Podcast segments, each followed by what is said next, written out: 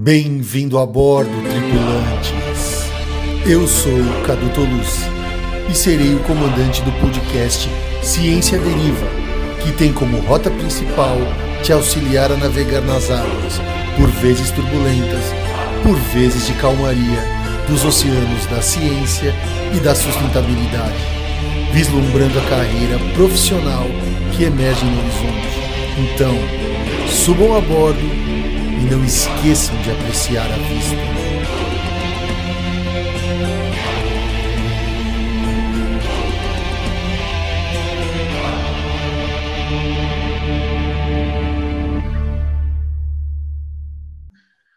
Olá pessoal, como estamos? Tudo bem? Estamos aqui iniciando o nosso 26 episódio do Ciência Deriva Podcast. 26 episódios, o penúltimo dessa temporada a nossa segunda temporada. Estamos felizes porque nessa última fase temos entrevistadores alunos, o que é um ganho excepcional para o nosso podcast.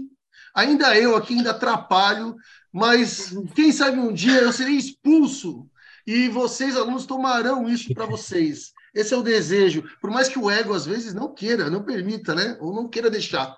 Mas enfim, é, Para quem não conhece esse episódio, que porventura cai aqui nesse, nesse podcast, nós aqui do Ciência Deriva temos dois objetivos com o podcast. Um é que, por meio da história de vida da, do entrevistado, a gente possa conhecer os assuntos é, ao longo da maturidade, ou seja, como esse entrevistado foi modificando e observando aquela aquela, aquela sua área de atuação ao longo da vida e que isso sirva de inspiração a você que está ouvindo ou vendo. Esses assuntos são sempre relacionados à ciência, sustentabilidade, né, ligado sempre à carreira. E o outro objetivo é que nós estamos incessantemente lutando contra a entropia. Esse é o objetivo mais duro, e na qual a entropia sempre ganhará. No entanto, a graça a beleza está na luta do dia a dia, do presente, né? Que geralmente que a gente tende a torcer que nos dê orgulho lá na frente.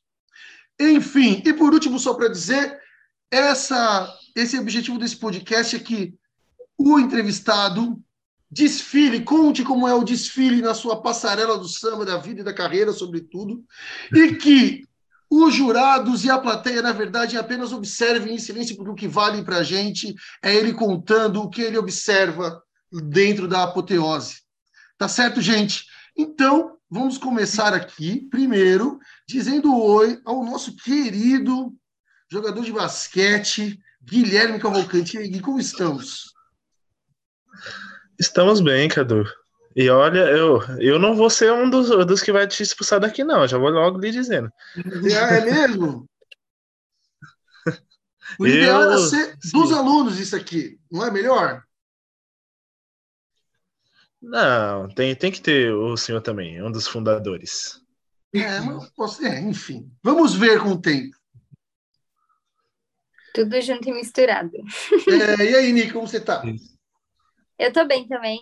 Tá uma correria, né? Final de semestre, igual a gente estava conversando, mas tô bem, tudo, tudo bem.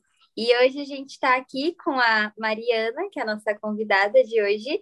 É, eu vou apresentar ela um pouquinho, mas eu tô aqui com a minha fichinha porque a apresentação é longa. então, a Mari, ela é ativista, comunicadora e super eco há um tempinho já. Ela, é, ela já foi voluntária no Sou da Paz foi professora também de psicologia social e terceiro setor. É, é júri do prêmio Melhores ONGs da revista Época e uma das idealizadoras do, do grupo Muda Mundo e da rede Narrativas. É, na vida pessoal, ela faz de tudo para ser uma pessoa mais sustentável possível, incluindo compensação de carbono. E além de tudo isso, ela é uma das integrantes do movimento Verdes Marias, que busca inspirar, inspirar as pessoas a levar uma vida mais sustentável possível por meio de micro-revoluções na sua vida. Me corrija se eu falei alguma coisa errada, mas e aí, Mari? Muito Tudo obrigada certo. pela entrevista. É engraçado ouvir quando você escreve um texto sobre si mesmo e alguém lê, é estranho, né? Imagina. É prazer, pessoal. Super prazer estar podendo conversar com vocês aqui. Sempre bom. Muitíssimo igualmente. obrigado. Fala, fala, Nick. Não, igualmente. Ah, muitíssimo obrigado, Mariana, que é uma Maria com sufixo, né? É, de uma das, né, das Marias, a única com sufixo é, Mariana, então, para a gente começar sem, sem mais delongas, vamos para a nossa pergunta tradicional Globo Repórter. Mariana Moraes, quem é você? Da onde você vem? Do que, que você se alimenta? Onde você planta suas árvores? Onde você joga suas sementes? Enfim, se apresente, por favor, para a gente. então, eu sou, eu sou Mariana, eu moro em São Paulo, eu sou formada em comunicação, fiz comunicação, é, fiz publicidade, depois fiz jornalismo, depois fiz comunicação digital, então eu acredito muito no poder das palavras. Eu onde, eu, onde eu planto minhas árvores, eu planto minhas árvores agora numa casinha, acabei de me mudar para uma casinha exatamente porque eu sentia muita falta de. Na pandemia, isso ficou muito claro, né? Um espaço para as pessoas botarem a mão na terra, que isso faz toda a diferença na nossa vida. É, eu tenho dois filhos, o Lucas e a Manu, e um marido e duas irmãs, que são as outras Verdes Marias, que não estão aqui, mas que, é, enfim, a gente está sempre juntas. Então, o Verdes Marias foi quase uma consequência da nossa vida. Assim, a gente já fazia muita coisa juntas e, de repente, a gente tinha o Verdes Marias.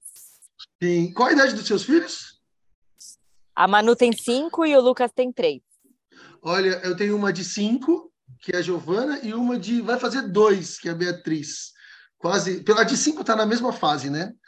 A de três, é, eu já eu tô, tô naquele sonho dela começar a desfraldar, que, vai, que seria já um processo já bom. Mas enfim, é, então, para a gente iniciar do início, do começo, do beginning, é, você comecei, pelo que eu vi, você fez três faculdades ou você mudou? Eu fiz, cursos? eu fiz uma faculdade e duas pós. ah, tá. A de comunicação. Comunicação social, e aí depois fui complementando.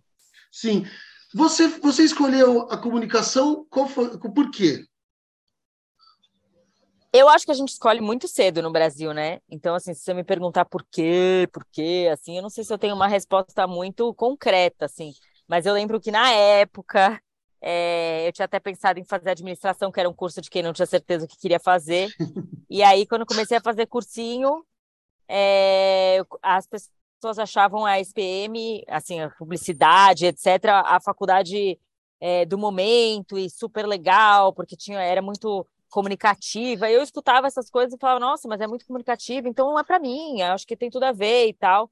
Mas eu não era uma pessoa muito ligada nem à televisão, nem à publicidade, nem, nem nenhum dos temas relacionados, mas eu achei que ali tinha um espaço de para se expressar e tal. E aí prestei só essa, inclusive, assim, porque acho que era uma coisa bem direcionada, assim e, e fiz publicidade, mas aí quando eu estava fazendo publicidade, eu percebi que eu não queria vender nada para ninguém. Então eu me senti meio perdida, mas eu fiz até o final e etc, porque eu entendi que, na verdade, a nossa vida, a gente, de certa forma, usando essa palavra do vender, mas a gente está sempre vendendo Sim. alguma coisa. Então, que a gente venda uma coisa positiva, né? É. Então, na hora que eu saquei isso, comecei a curtir a faculdade e perceber que no fundo a gente está aprendendo na publicidade, principalmente a gente está aprendendo técnicas de persuasão, o olhar do outro, como é que o outro interpreta o mundo, como é que a gente faz com que esse outro talvez acolha a ideia que a gente está querendo trazer, né? Que no fundo é uma propaganda de alguma coisa. Uhum. Enfim, eu entendi que se a gente conseguisse virar uma vendedora do bem, não, não sei se essa é uma boa expressão, mas se isso fosse um caminho, então que eu gostava da faculdade. Então eu fiz a faculdade até o final, inclusive na época a SPM assim, era é, tinha festa toda sexta-feira. Não é fácil abandonar a SPM, entendeu? Não é, né? Então assim, tinham outros, outras variáveis que me seguraram. É... Mas aí quando eu terminei, eu já emendei no jornalismo, porque eu falei, ah, eu acho que é a comunicação, mas não é essa comunicação. Eu acho que eu quero uma comunicação um pouco que eu achava que era uma comunicação um pouco mais profunda, investigativa. E aí fiz a pós jornalismo na Casper Libero, que foi, foi maravilhoso, aquela faculdade é muito especial. Aquele e estadão aí... ali da, da, da, Paulista, né? É um símbolo, assim, né? Eu fiz esse cursinho ali do lado. E nunca pensei em ir para essa área de comunicação, mas eu achava aquilo, sei lá, era meio é, grande, enfim, uma coisa meio mágica, não sei. É, hoje em dia, assim, as pessoas são muito mais comunicadoras do que eram há 10 anos atrás, né? Hoje todo mundo aqui estamos fazendo comunicação, né? Sim. Mas eu acho que no fundo quando você estuda comunicação, você aprende umas, sei lá, umas técnicas a mais, digamos assim, mas eu acho que talvez hoje em dia esses caminhos estejam muito mais abertos do que eram há um tempo atrás, então para mim me fascinava muito, assim, até hoje, né? Eu acho que as palavras têm muito poder, né? Quando você Sim. acorda de manhã e fala para uma pessoa, nossa, você tá com uma cara ótima, parece que o dia começa de um jeito diferente do que, nossa, você tá com uma cara de mau humor, sabe? Assim, Sim. tipo, muda tudo. Assim. muda, uma boa então... conversa.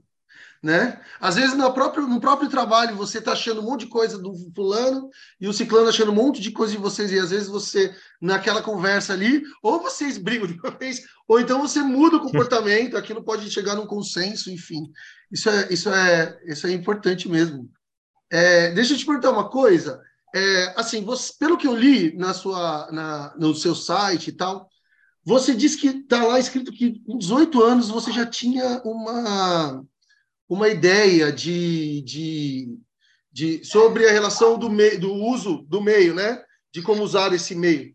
E, e aí, assim, eu fiquei pensando, né? Quando, e aí você se diz ativista. E eu queria saber naquela época, naquela você tinha lá 18 anos, pelo menos ou menos. Quando você, por exemplo, se você vai entrar no movimento negro, eu acho que às vezes o motor, o combustível, a gasolina é, às vezes, um pouco da raiva e indignação. Entrar no movimento, ou para ser um ativista, não sei se você se considerava naquela época, é a culpa que leva a pessoa a ser a virar ativista? Você pensava nisso com 18 anos? Você concorda comigo? Enfim, eu fui confuso, muito né? bom, muito bom essa provocação. Eu acho que é, hoje em dia, uma vez me perguntaram, né? Ah, como que você voltou lá atrás? É, como que você começou? Você era ativista, não era ativista? Não, quando você tem 17, 18 anos, você acha que você é um monte de coisa que você não é, e você é um monte de coisa que você não sabe que você é. E então, tem mais certeza tinha... do que você realmente é. Eu acho que a gente não assim, tem muita coisa para desbravar.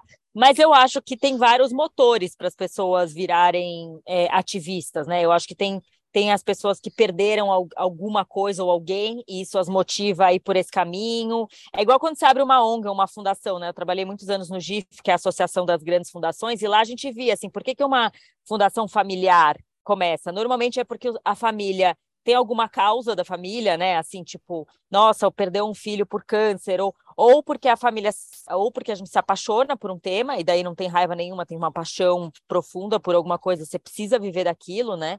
Que acho que é o caso do, também de quem trabalha com música, mas com ativismo muitas vezes também, é uma paixão que te toma, assim, parece que você, aquele tema é você, né?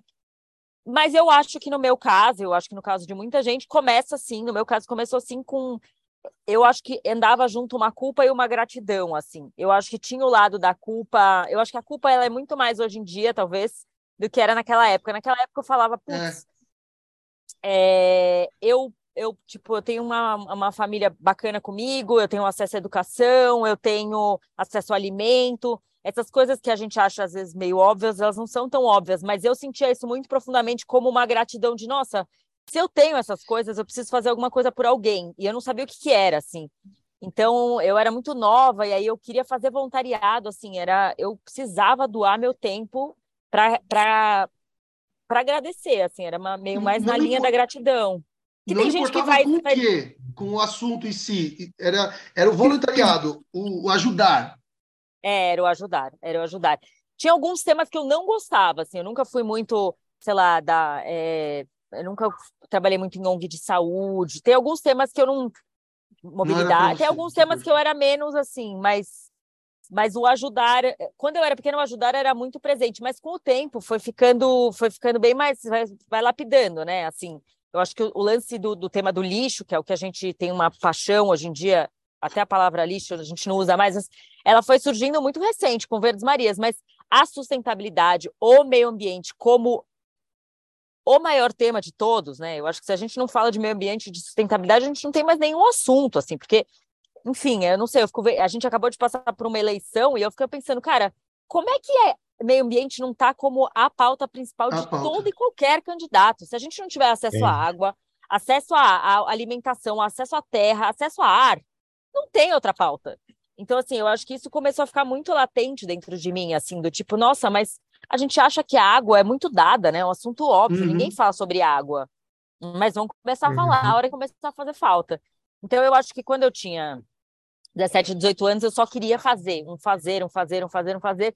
Então, eu fiquei muitos anos voluntária do Sou da Paz, eu era muito apaixonada ali pelo, pelo voluntariado, porque eles tinham uma coisa de é, ir para as periferias, apoiar as famílias em, em sei lá, em produzir, é, construir praças na região, é, ajudar as famílias, sei lá, brincando com as crianças enquanto as mães iam tirar RG e documentos, Sim. coisas que pudessem. Eu precisava muito de uma coisa mão na massa, assim. Até hoje eu sou muito assim. Eu gosto muito de sentir que tem alguma coisa prática. Era assim, virou assim, sabe? Que nem aqueles programas de TV que você vê o antes e o depois. Sim, eu, sim. Isso é assim, para mim é muito. Eu gosto muito.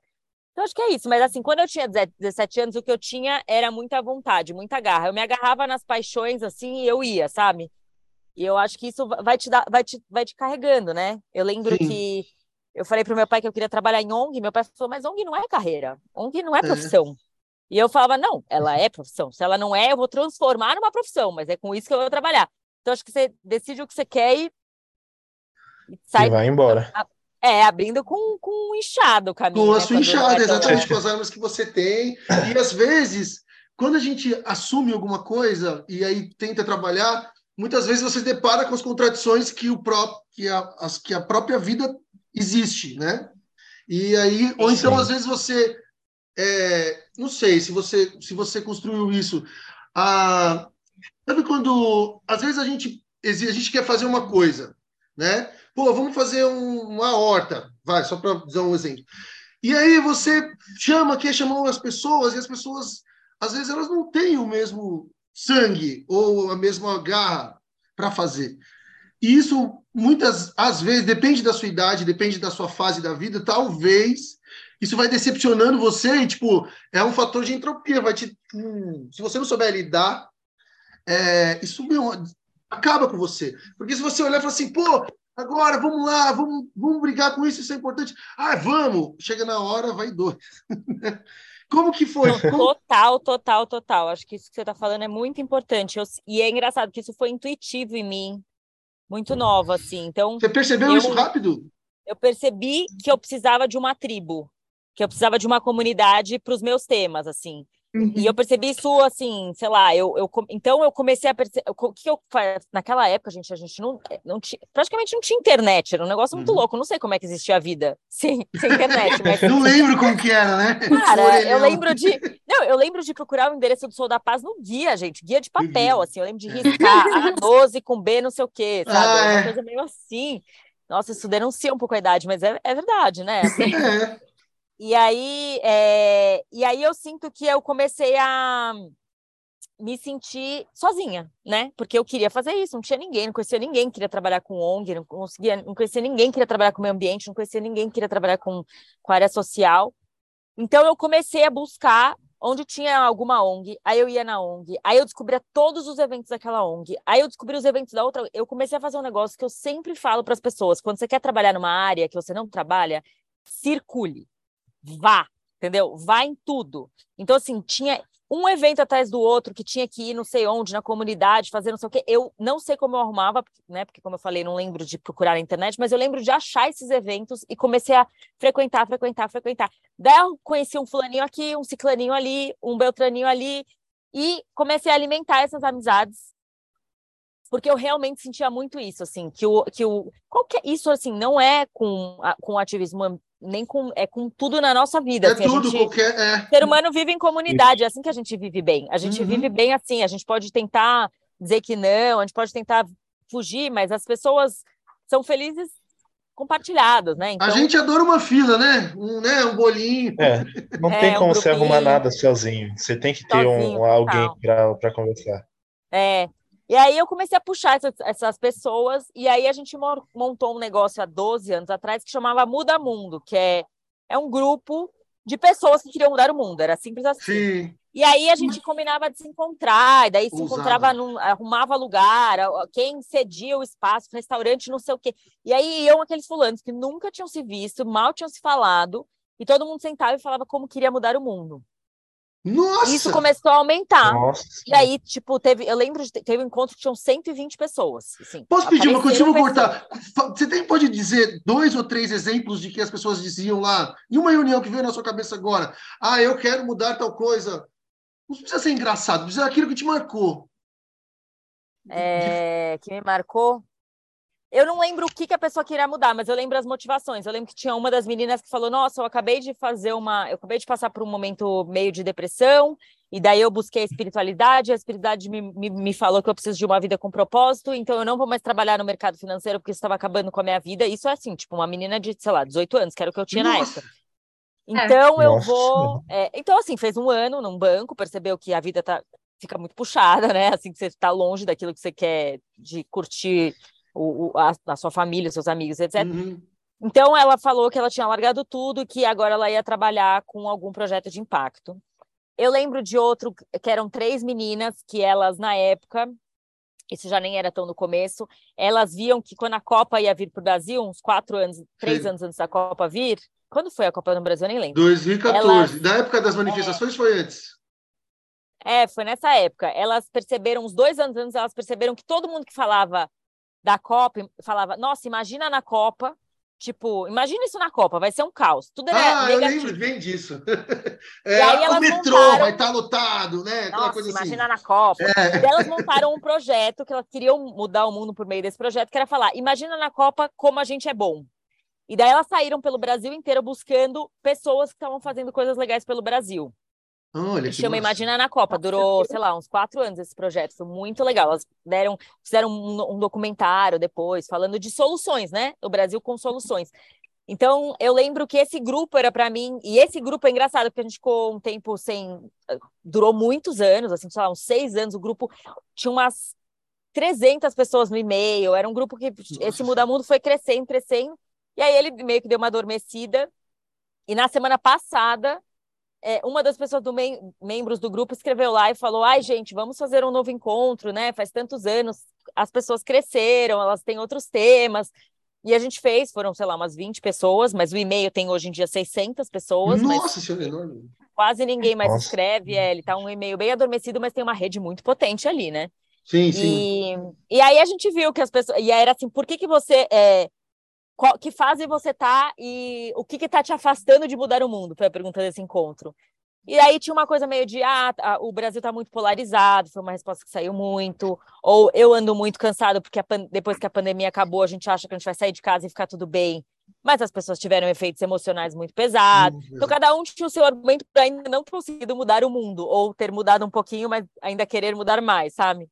Sim. Então eu acho que eu concordo muito com você e esse grupo foi muito importante para mim porque desse grupo montaram muitos subgrupos. Tipo as minhas melhores amigas hoje em dia, claro, eu tenho o grupo da faculdade, eu tenho o grupo da escola, mas assim, o meu grupo de afinidade mesmo é um grupo que chama Sementes Muda Mundo, que são várias dessas mulheres que tiveram filhos, os filhos são muito amigos hoje em dia. Ah, E assim, bom. toda vez que eu Nossa, preciso que de legal. alguma coisa de sustentabilidade, eu jogo naquele grupo e, tipo, em 10 minutos alguém já me deu a resposta, sabe? Alguém conhece uma pessoa que mora na periferia, que trabalha com o meio ambiente, que não sei o que, não quê. sim, pá, alguém responde. É muito bom, assim, Muito bom. incrível. Sim. Porque Você entrevistou o, eu não sei o nome dele, uma pessoa do Recife, Recife Favela, né? Você conhece, foi por esse, Sim, você o achou o contato Cristiano, dele muito assim? bom.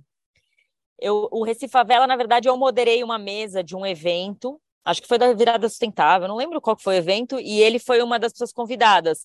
E daí, nessa linha de comunicadora, eu terminou o evento, eu já catei o contato dele e falei, nossa, é, Cristiano, eu quero você perto, assim, eu quero poder me aproximar, porque eu acho que tem muitas. é, a gente não costuma ter contato de alguém de uma cooperativa, né? Não é uma coisa que você fala, pede para uma amiga e ela te passa, assim.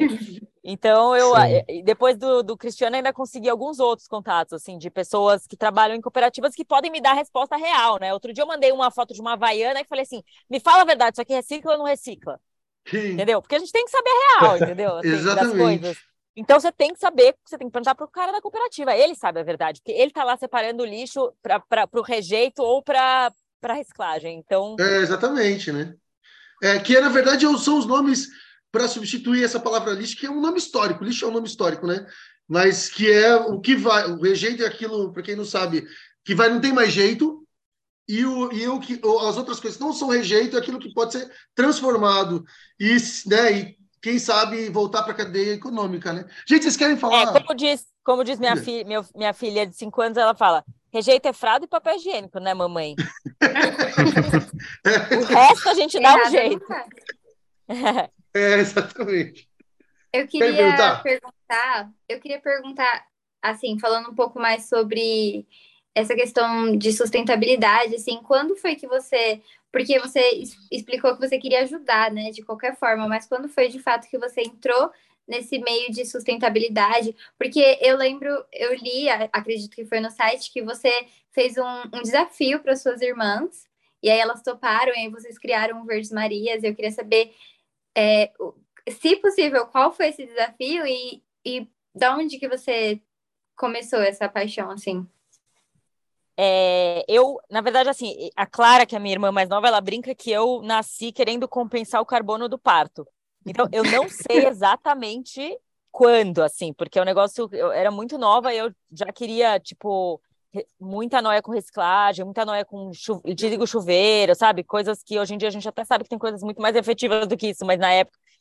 Mas eu acho que é, para mim, eu, quando eu casei, eu tinha uma noia com o impacto da festa, assim. Não sei por que, que saiu, mas aí eu não chamava de sustentabilidade, mas eu fui atrás de soluções para fingir, tipo, para praticamente a minha festa não ter existido na Terra, assim. Então, Sim. eu é, era só coisas locais, todas as plantas eram de vaso, nenhuma planta dessas de é, cortadas, Sim. chinelo de pneu que a gente arrumou com a não sei quem da várzea queimada, é, tudo desse tipo, assim, era, era o máximo de impacto zero, a gente compensou carbono, a gente fez tudo, mas eu não chamava de sustentabilidade e, ainda não trabalhava diretamente com isso. Mas quando a, eu engravidei a minha filha, que eu comecei a fazer pesquisa das coisas que a gente precisava ter, eu fiquei muito indignada, porque as pessoas, quando, é, quando você fala que você vai ter filho, parece que você virou um, uma, um, um, um, banco, assim, todo mundo quer comprar alguma, tipo, você precisa comprar um milhão de coisas, senão você não vai tratar, sua filha não vai ser feliz, assim. Então é. você precisa ter sacola e não sei o quê, e não sei o quê, e a roupa não sei o quê, e não sei quantas mil roupas. Principalmente no primeiro, né? Totalmente. E eu olhava aquela lista e falava, gente, não é possível, não é possível que você precisa disso, assim, tudo. É, tem, tem outro jeito de ser feliz com o filho, entendeu? Não, e aí eu comecei a entender qual era o mínimo necessário. E aí, quando isso começou também, eu fiz uma continha rápida de quantas fraldas eu ia descartar quando minha filha nascesse. E aí eu descobri que no, quando o filho pequenininho, né, é que vocês são muito novos, mas são oito fraldas por dia que você vai jogar fora por dia e, e, fralda não recicla. Daí você faz uma conta rápida, você entende que você vai jogar fora no meio ambiente 4 mil fraldas, só a sua família, fora todas as outras. outras famílias do mundo. E aí eu fiquei assim, isso me tirou o sono completamente, eu não conhecia ninguém que fazia alguma coisa diferente. Daí joguei no Google, eu fiquei buscando e descobri a coisa da fralda de pano. E daí troquei, tirei, nunca fiz chá de fralda, chá de bebê, não fiz nada disso. Fui lá, juntei dinheiro, comprei as fraldas de pano. E assim, a minha filha, é... o meu filho, que é o segundo filho, eu já estava um pouco mais tranquila. Mas com ela, assim, eu não tinha fralda descartável. E não adiantava, assim. Meu marido falava, mas você está exausta hoje, você pode abrir uma exceção? E eu falava, não, meio ambiente. Depois, é. a maturidade nos ensina, a gente dá uma, uma flexibilizada e etc. Daí, quando ia viajar, quando ia em festa, quando ia sair, quando ia não sei o quê, eu maneirava, assim. Mas eu fui anotando as fraldinhas e com os dois juntos, é claro que eu deixei de anotar várias, então tem muito mais do que isso, mas eu sei que eu deixei de jogar fora, eu usei 2.500 vezes uma fralda de pano. Então eu sei que eu não du joguei 2.500 vezes? Como, peraí, peraí, peraí. Como que você contou? Você era igual de cabeça? Como que você... Eu tinha uma lousinha no quarto, no, do lado do trocador, e eu, meu marido, a faxineira, quem me ajudar, minha mãe, quem me ajudasse tinha que ir lá e tic, fazer o tracinho, um tracinho, mais um tracinho, mais... aí quando eu deu 500, 500 mais um tracinho, mas quando deu mil, mais um tracinho. Então assim, com os meus dois filhos, somando os dois filhos, gente, era um, um, vício. Tipo game, eu sou muito viciada, assim, você me dá um Tetris, eu perco o dia inteiro, eu não consigo mais nada, entendeu? Então, assim, arrumei o joguinho da fralda, pronto, entendeu? Eu tinha que marcar e saber quanto dava mil, quando dava dois mil. Então, assim, eu sei que eu não joguei no meio ambiente 2.500 fraldas. Nossa, é. 15 fraldas de pano. Era isso que eu tinha. 15 fraldas de pano, eu substituí por 2.500 fraldas descartáveis. Gui quer fazer é uma muito, pergunta? É muito é louco ver isso, porque é igual você falou, para você era um, um, um joguinho, né? Muitas vezes as pessoas pensam que é uma obrigação, aí fica uma coisa chata mesmo, você é, contribuir para o meio ambiente, sendo que você está fazendo aquilo por obrigação. Então, tipo, eu acho que essas saídas de você levar no, como um jogo, ou tipo, nossa, vamos vou estabelecer uma meta, quantas, quantas fraldas eu vou conseguir usar? Eu acho que isso é, é muito bom para as pessoas conseguirem entender que não é uma obrigação, é uma coisa que você está fazendo em prol de você mesmo, né? Na verdade. Sim, total. E, e essa coisa da fralda, eu já li também muito sobre o absorvente, né? Porque é a mesma, mesma pegada, eu acho. Que a gente, né, em período menstrual, joga muito absorvente no lixo, e isso eu imagino que deve causar um impacto muito grande no meio ambiente. Então, tipo, as outras é, saídas, como coletor é, é, aquelas calcinhas é, que são como fraldas, né? Você lava. Absorventes, você... é. Isso. Eu acho que é tudo uma saída e você tem que ver como uma coisa é, benéfica para você mesmo, não como uma obrigação, tipo, porque vendo assim tudo fica maçante e chato. Total. Não, é por isso que a gente começou com essa coisa que a gente fala muito no Verdes Marias, e uma policia a outra, eu e minhas irmãs, que é o sem chatice. Porque eu, eu já fui muito mais radical do que eu sou hoje em dia. Você aí, dizendo eu... parece que você era aquela eco chata, assim, você falando assim, sabe? Pegar no pé. Eu, eu, era uma, eu era uma eco chata flexível, assim. Eu nunca peguei no pé de absolutamente ninguém, mas eu pegava muito no meu pé. Ah, e tá, aí eu entendi. acho que isso é puxado, assim. Então, por exemplo, eu, meu marido, ele não é sustentável. Hoje em dia ele é, muito mais do que ele já foi, mas está longe de ser assim, aquela pessoa que eu ia falar, uau. Sim. Mas ele, é, mas eu nunca ia falar, tipo, ó, oh, para de comer carne, vou te dar os dados, o meio ambiente, não sei o quê. Eu me choco, eu me impressiono, e eu venho, às vezes, muito impressionada. Nossa, fizeram uma conta, realmente, olha só, na, não tem como salvar a Amazônia se a gente não reduzir a carne. Olha só, eu fiz um estudo uma vez para a WWF, olha só o impacto que tem a soja na nossa cultura, o impacto. Eu vou trazendo as coisas para ver se desse jeito, indiretamente, eu consigo impactar o consumo de carne, por exemplo, das pessoas próximas a mim. Mas eu nunca uhum. vou falar pare de comer, tanto que, meu, assim, os meus filhos, assim, eu não, eu não compro na minha casa, mas a escola dá. É, o, o, no final de semana vai comer é, macarrão com carne moída, tá tudo lindo, tá tudo certo, entendeu? Na então, casa de alguém, né? É. Então eu acho que no fundo a coisa do sem chatice é muito importante, porque a gente não pode tornar a vida difícil, né? A vida chata. A gente pode fazer mudanças e essas mudanças vão nos ajudando, mas eu acho que isso para tudo, assim, né? A gente precisa conseguir ir flexibilizando o que funciona. Teve uma vez que uma mãe escreveu assim para mim: Ai, mas eu não vou usar, é, não sei se era fralda ou se era o absorvente, porque eu não consigo usar todos os dias. Daí eu falei, mas, mas não é sobre isso, né? É, não, assim, se você for substituir a fralda e você usar uma das oito que você vai usar no seu filho, se você usar uma por dia, a gente está falando de 365 fraldas a menos. É, eu acho um impacto redução. legal.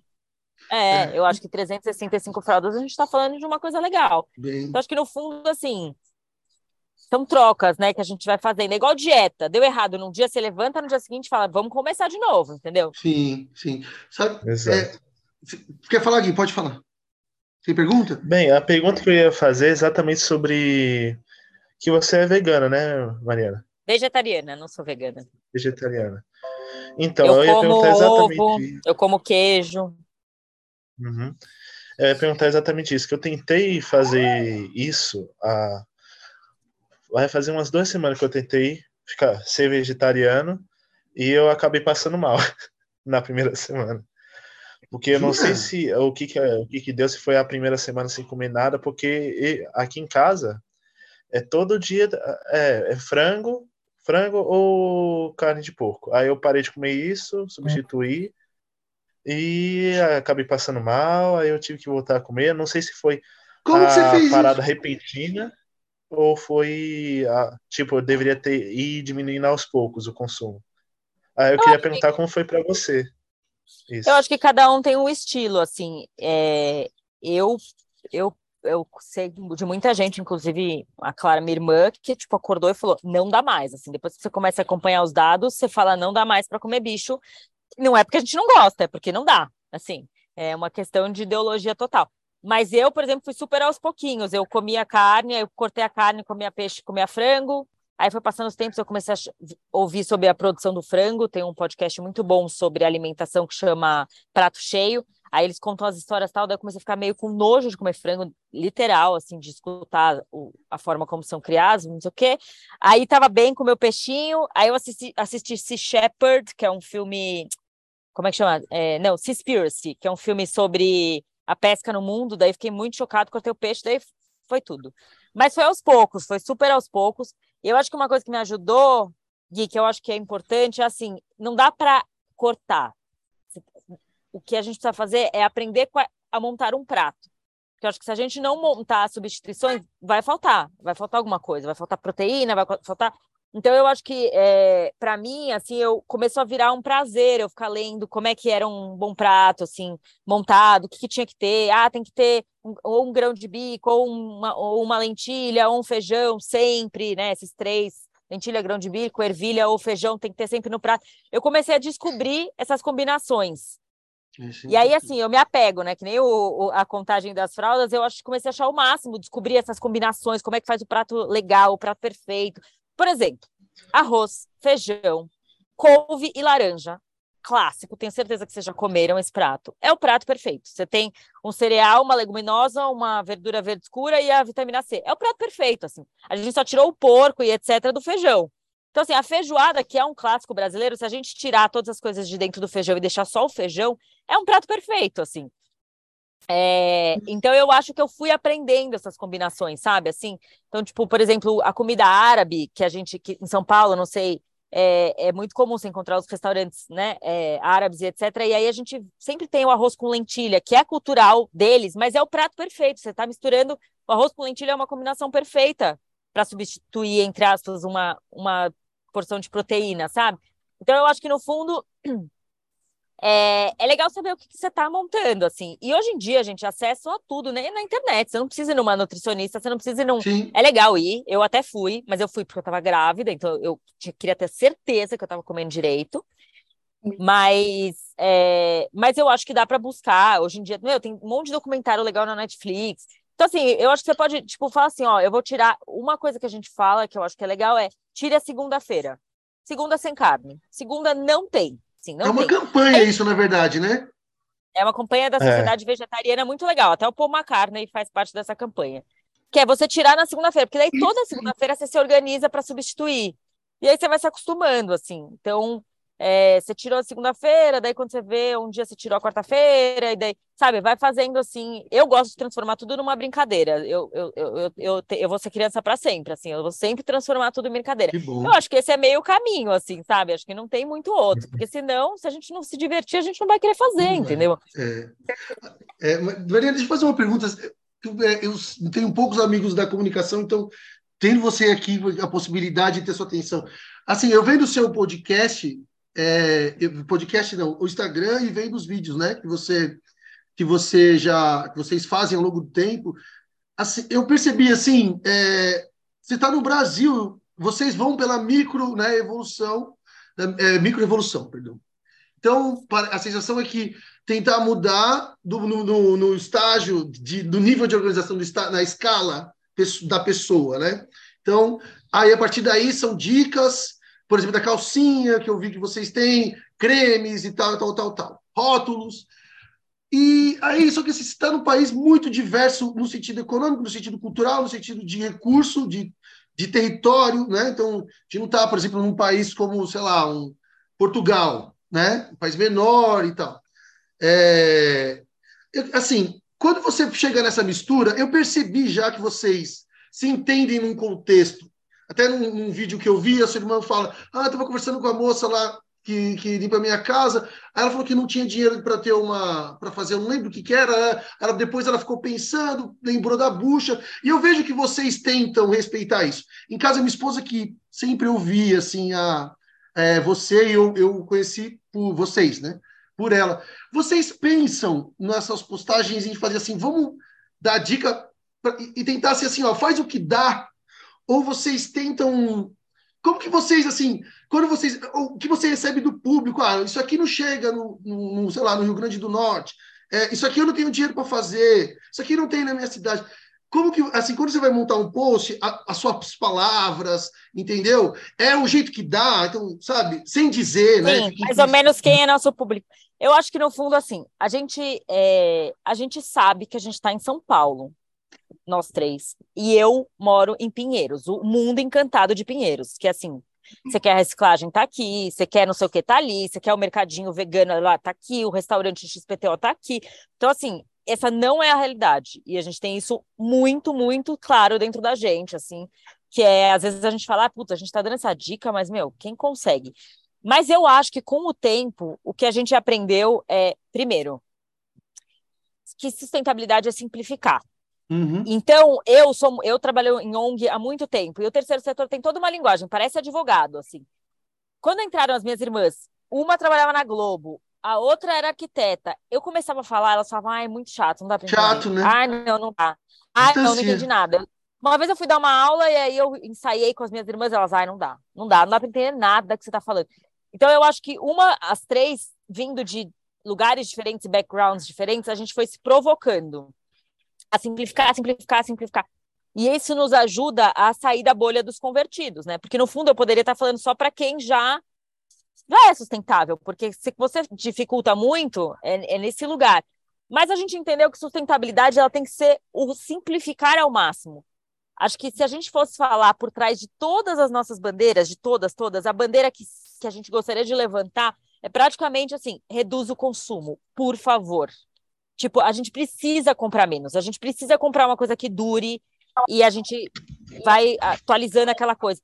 É que o, mundo não está preparado para você falar consuma menos, né? As pessoas elas acham que elas têm que consumir tudo todos os dias e que se você vai fazer, se você vai viajar, você tem que voltar com uma lembrancinha da viagem, tipo umas coisas. Se você vai fazer aniversário de criança, tem que ter lembrancinha. Tipo, a gente acha que a gente tem que ter um trilhão de produtos. Só que nós três, a gente é mega, a gente é bem, a gente foi aprendendo com a sustentabilidade a ser bem minimalista, assim. A gente não gosta de ter barrotado de coisa, não gosta de brinde. Isso eu fui aprendendo com o tempo, gente. Eu amava um brinde. Sim, eu passava no supermercado pegando né? todos, assim, ó. Mas com o tempo eu, eu fui mudando muito. Então eu acho que virou um exercício é, necessário e prazeroso a gente simplificar a linguagem. Tanto que a gente sente que, assim, comparativamente com outras influenciadoras que a gente admira muito e que são da mesma área, a gente passa a ser quase, às vezes, assim, quem não nos conhece ou quem vê o vídeo, a gente pode passar até por rasa, assim de tanto que a gente tenta simplificar o simplificável. Porque senão não vai dar, assim. Então, assim, como é que eu vou explicar da COP para as pessoas? As pessoas não querem saber da COP. Ninguém quer saber da ONU. E ninguém quer saber da, do Egito. Então, assim, se eu não simplificar muito e começar com uma música legal e explicar, assim, com muita leveza de que esse é o evento mais importante do ano do mundo, não tem como, assim. Então, eu acho que é um exercício das três que virou prazeroso, mas a gente tem essa meta clara de toda vez que a gente está fazendo um vídeo e a gente acha que a gente está falando difícil, a gente refaz, e refaz, e refaz. Teve vídeo que a gente tem vídeo roteiro para todos, não é, não é. Quem olha de fora parece que a gente faz tudo impulsivo, assim, mas a gente tem tudo planejadinho, organizadinho, checa a fonte, não sei o quê, e a gente refaz quantas vezes precisar para simplificar, assim. É, tem vídeos que a gente refaz eles tipo, quatro, cinco vezes, entendeu? Aí a gente uhum. fala, bom, acho que agora tá dando para entender. Então, Sim. é uma meta nossa, é um jeito de ver o mundo. A gente acha que todo mundo tem que entender o que a gente está falando, mesmo que a gente pareça boba falando simples, entendeu? Mas a gente quer. Sim. É, você falou dessa parte de, às vezes, de não complicar, ou então de não ir para uma, talvez uma escala mais difícil. Mas aí não é um dilema, porque, querendo ou não, a, a escala grande do ecossistema influencia na escala do indivíduo e vice-versa, né? Total. E não, total. não, é um dilema, então, na, assim, é um você não tem que resolver o problema do mundo, né? Como era aquele, aquele primeiro grupo que você é, disse, né? Uhum. Mas você tem que, talvez assim, você tem que assumir o seu lado, não sei, essa é uma pergunta. Assumir o lado e, e, e torcer para que outras pessoas façam outras como que é? É isso mesmo? Eu entendi certo? É uma crise existencial profunda, né? Profunda. Vamos, ser, vamos ser sinceros, assim, a gente sabe que a gente é uma minhoquinha, a gente é, mi, é por isso que a gente deu o nome de micro-revoluções, para a gente até não se sentir tão é, diminuído, mas é muito pequeno, assim, né? É, é, o âmbito individual, ele, ele, ele vai muito devagar, ele não, ele não alcança no jeito que a gente queria. Mas a grande verdade, Cadu, é que assim, as pessoas falavam, ah, mas para vocês, mas para valer a pena, tem que impactar políticas públicas. Para valer a pena, você tinha que conseguir ser, mudar as empresas. Eu acho isso. Eu concordo com isso, mas é que eu não sei fazer isso. Então, o que eu faço é o que eu sei fazer. Eu sei me comunicar, eu sei influenciar as pessoas. E eu espero que as pessoas que sejam influenciadas sejam pessoas, tanto tipo a minha vizinha, quanto de repente uma senadora, uma deputada. Nas eleições, a gente recebeu uns quatro ou cinco pedidos de candidatas a, a, a deputada que falava, cara, você topa tomar um café comigo e etc, porque a gente, eu acompanho vocês, eu queria umas dicas de coisas para entrarem no meu plano de governo. Gente, é isso, pimba, consegui o que eu queria, entendeu? Eu não vou ser deputada, eu não quero, eu não sei ser, eu não vou ser presidente, não vou ser nada disso. O que eu quero é que por trás das empresas, do governo, de todos os lugares, tem pessoas. Eu quero atingir essas pessoas.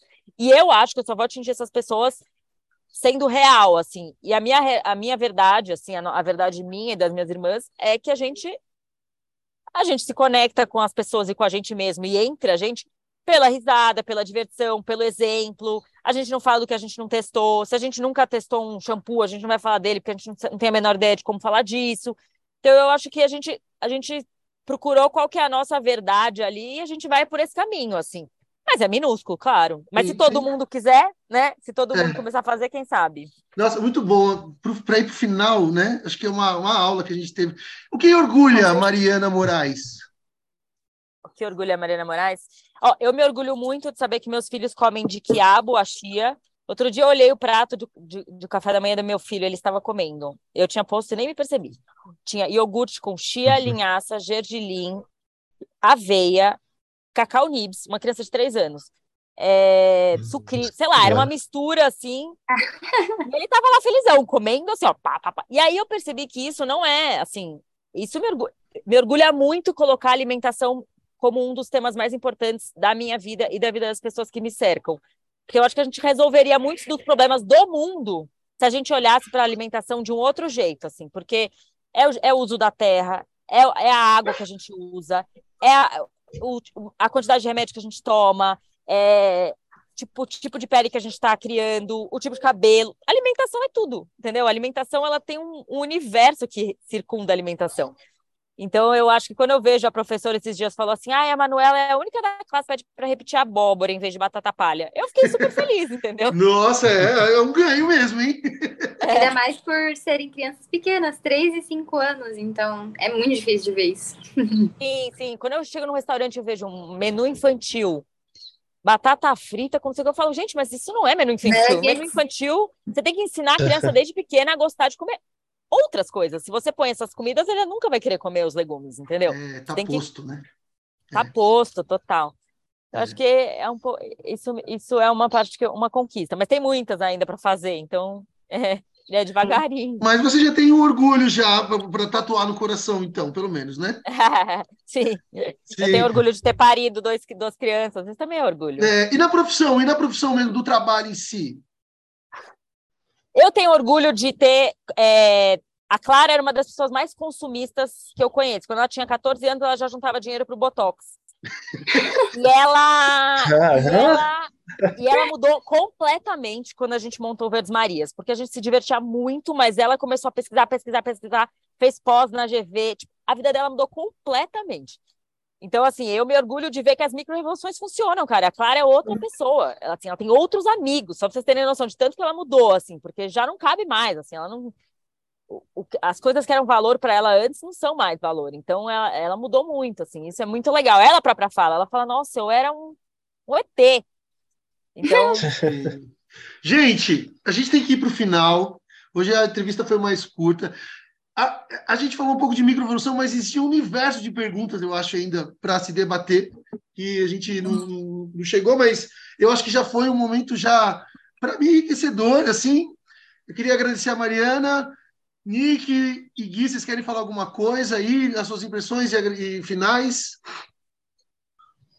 É, bem, o que eu tenho a falar é agradecer mais uma vez a Mariana por ter disponibilizado para fazer essa entrevista, por mais que ter sido assim, bem corridinho a entrevista. Eu acho que deu para falar muita coisa, deu para botar bastantes assuntos. Nada como falar com uma comunicadora, né?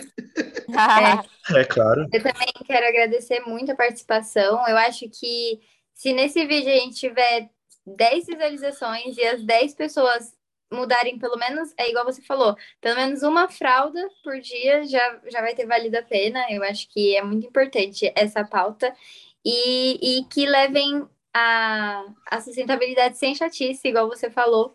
E eu achei ótima, por mais que seja um pouco, pouco tempo, mas eu achei muito, igual o Cadu falou, muito enriquecedora. Eu adorei. Muito obrigada.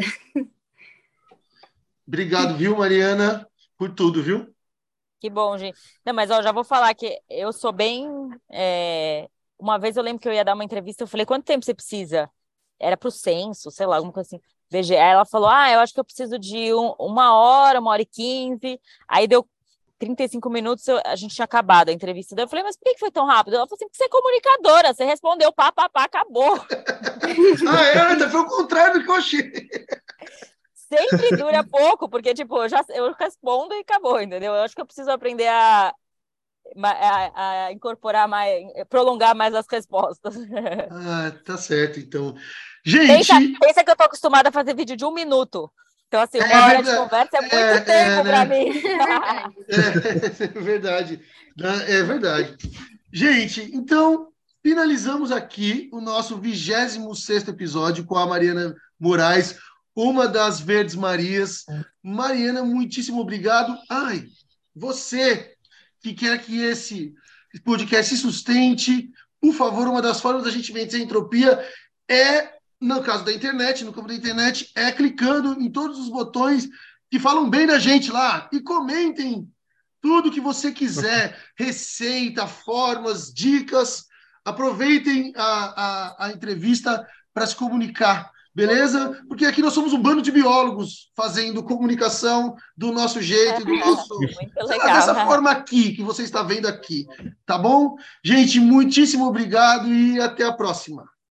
Este foi o podcast Ciência Deriva, uma produção de Luiz Calazans, da aluna Ariane Lima, da Universidade Federal de São Paulo, e dos alunos Bruna Nascimento, Jaqueline Bernardes, Guilherme Cavalcante, Tamires Ferreira, Tainá Souza, Tamires Leite, Nicole Laurindo, Fernanda de Souza, Maria Eduarda dos Reis e dos professores Cadu Tolucci e Aline Gomes, todos da Universidade Embi Morumbi.